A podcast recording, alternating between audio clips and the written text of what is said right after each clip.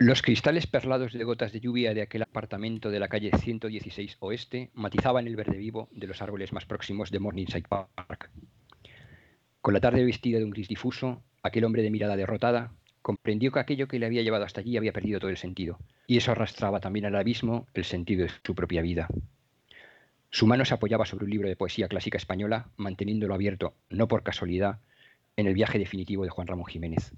Un suave aroma jazmín marchito se había pegado ya para siempre a las palabras del poeta.